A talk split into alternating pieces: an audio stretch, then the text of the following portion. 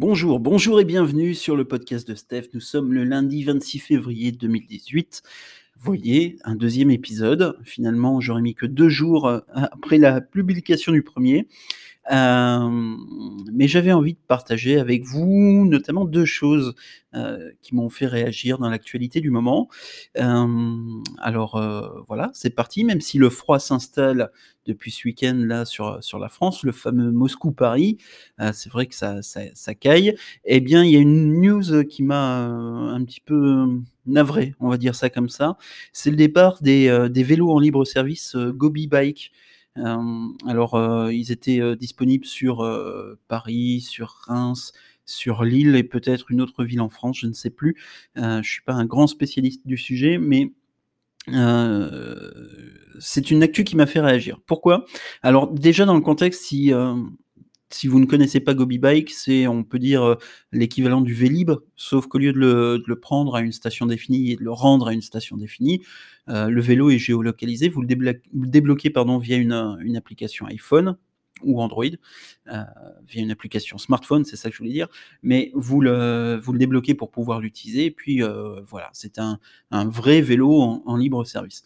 Et Gobi Bike, ben, qui est une société à la base euh, monté à Hong Kong, je crois par un Français d'ailleurs, me semble-t-il, mais qui, euh, qui, est né à Hong Kong, euh, a annoncé son départ de, de France et d'autres pays d'Europe, comme euh, peut-être la Belgique et l'Italie, à cause d'une raison, et la raison qu'ils invoquent, c'est l'incivilité et les dégradations à répétition sur le parc de vélo.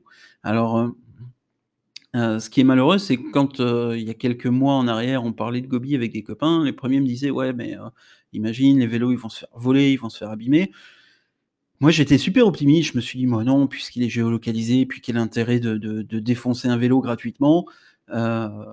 Ben, faut croire que finalement, notre société fait que, heu, ben, les choses gratuites, heu, les incivismes gratuits en tout cas sont, heu, sont malheureusement encore monnaie courante et vraisemblablement, il y avait même une, des mini challenges qui où des jeunes se stimulaient, via les réseaux sociaux, et filmaient leurs exploits en abîmant des vélos. Enfin, je sais pas, moi j'ai pas vu ce type de vidéo, mais c'est c'est dans ce que j'ai lu à droite à gauche dans la presse, une, une des raisons, heu, possibles du départ de Gobi. Heu, d'un autre côté, d'autres réagissent en disant que, ben, heu, c'est peut-être que simplement, heu, économiquement, ça tenait pas la route et que, financièrement, ça allait pas donc il fallait quitter le marché. Bon, je sais pas où se situe la vérité, en tout cas, c'est, c'est dommage. Alors je crois qu'il y a d'autres, essais que que Gobi, sur un concept un peu similaire. Je sais qu'ici à Metz, il y a, aussi des vélos en libre service mis en place par, je crois pas dire de bêtises, par le groupe Vinci, hein, je sais plus comment s'appelle l'offre, disponible depuis ça doit faire quelques mois, mais c'est assez récent. J'ai pas eu l'occasion de l'utiliser parce qu'ici à Metz, quand, je me déplace en vélo, en général, c'est avec le mien. Mais en tout cas, voilà, c'est navrant qu'une belle initiative comme ça, pratique sur le fond, parce qu'au au niveau praticité, là, on était vraiment dans le dans le top, ben, heu, parte si, heu, c'est avéré, heu heu, à cause, à cause de ça. Là où je suis un peu surpris, c'est que, les libres les scooters, en libre disposition ou les, les voitures électriques sont pas plus abîmées que ça, ça a l'air de fonctionner. Alors où se situe la différence entre un vélo et un scoot ou, ou une voiture? J'en sais rien. Si vous avez une idée sur la la question, en tout cas, n'hésitez pas à partager. Chose est sûre, c'est que le déplacement urbain, ben, heu, n'y gagne pas, ne serait-ce qu'en images, heu, à moins que ça fasse changer les mentalités, mais heu, voilà, c'est un petit peu, un petit peu dommage. Heu, l'autre actu est un peu plus, sympathique et joyeuse, c'est, un nouveau réseau social. Alors, je vous entends déjà: «Oui, encore un nouveau réseau social, blablabla, blablabla». C'est pas faux, c'est pas faux, mais non, là, je me suis inscrit sur, heu, un réseau social qui s'appelle Vero, heu, qui est pas tout neuf, que j'avais, heu, pas spécialement, mis dans mon radar avant.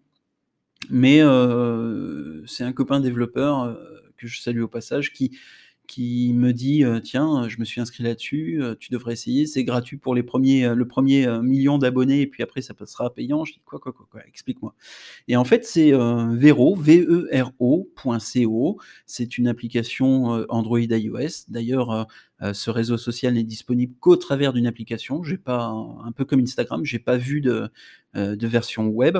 Hem, où la baseline, c'est déjà de, dire que c'est le réseau social de ceux qui aiment, suffisamment quelque chose pour en parler et on comprend assez vite en naviguant un petit peu sur l'interface qui est plutôt bien faite et assez, assez stylée, que, c'est assez qualitatif. C'est-à-dire qu'on est là pour échanger autour d'une création, autour d'une œuvre, autour d'un film, autour d'un livre, autour d'une photo, heu, dont vous pouvez être le créateur, hein, bien sûr.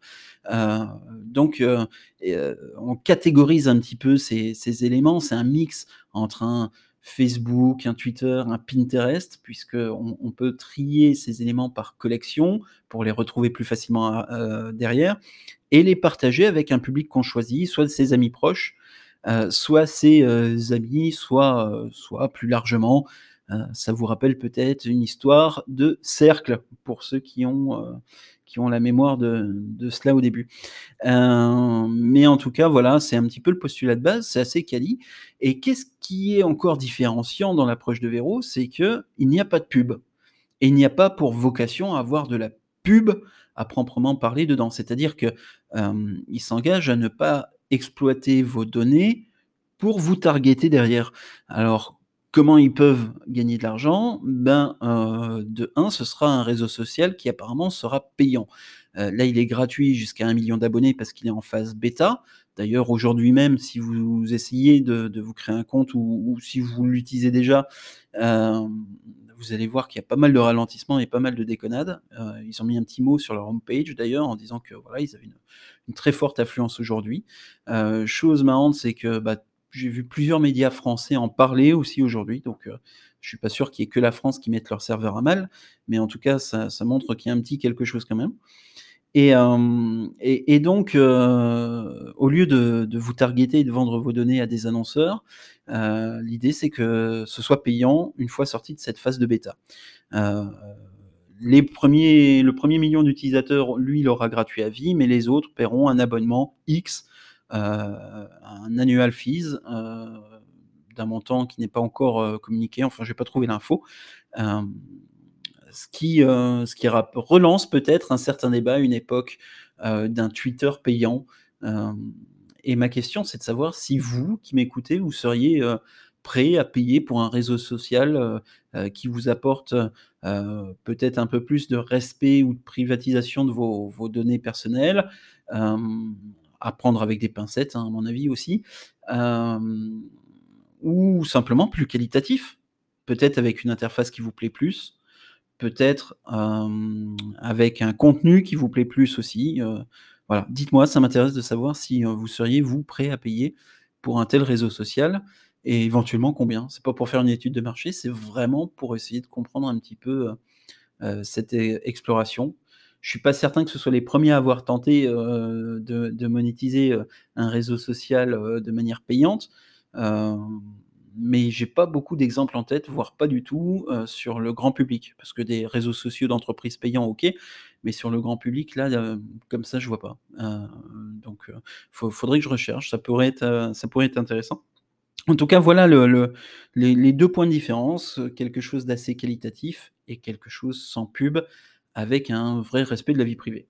Donc si vous voulez essayer ça, c'est sur vero.co, V-E-R-O point C-O. Hem, vous pouvez me retrouver dessus. Heu, pour l'instant, j'ai pas de contact, sincèrement, je dois avoir un pote ou 2 dedans, donc heu, bah, n'hésitez pas, on peut on peut s'ajouter, puis on peut s'amuser à à tester ça et à essayer. Alors, heu, pour ceux qui se disent: «Ben, ça y est, c'est encore, encore, encore un autre réseau social», c'est vrai qu'il y a eu, Mastodon il y a pas trop longtemps. Je sais pas. Ce que je sais, c'est que je me suis, inscrit à Twitter en en mars 2007. J'aurais pu m'inscrire au moins 1 ou 2 mois avant sur Twitter. heu, mais j'avais pas, j'avais pas calé l'intérêt tout de suite. Donc heu, des fois, c'est difficile de dire, «Ouais, ça marchera pas» ou au contraire de dire: «Ouais, ça c'est le carton». Essayons-le, amusons-nous, essayons-le, essayez-le, faites une publication ou 2 et puis, et puis on verra. Je vous donnerai mon feedback, peut-être dans dans dans quelques épisodes si, bah, si simplement c'est quelque chose qui m'a suffisamment captivé pour que j'y reste, heu heu, pendant, heu, quelque temps, heu, ou pas, voilà. Un épisode assez court, mais heu, je vais garder ce format-là, hein. Je vais je vais rester sur des des petits épisodes d'une dizaine de minutes. Heu, en tout cas, ravi de vous retrouver en podcast, ravi de vous retrouver en audio. Ça, je vous l'ai peut-être suffisamment répété, pardon, dans le dans le premier épisode. Heu, sachez également que je suis encore en train de faire en sorte que les flux soient à droite à gauche. C'est-à-dire que si vous êtes, dans l'univers Apple, j'ai fait la soumission du flux, heu heu, dans la section pod podcast, de l'iTunes Store. Heu, j'attends leur validation, j'espère que ça passera. En tout cas, techniquement, le flux a l'air bon, donc voilà, il y a pas de raison, on verra bien. Et puis sinon, vous pouvez me retrouver sur l'application Anchor, sur les réseaux sociaux. Vous avez, les liens à peu près partout, sur mes profils, donc n'hésitez pas à vous abonner et je vous dis à bientôt. Salut!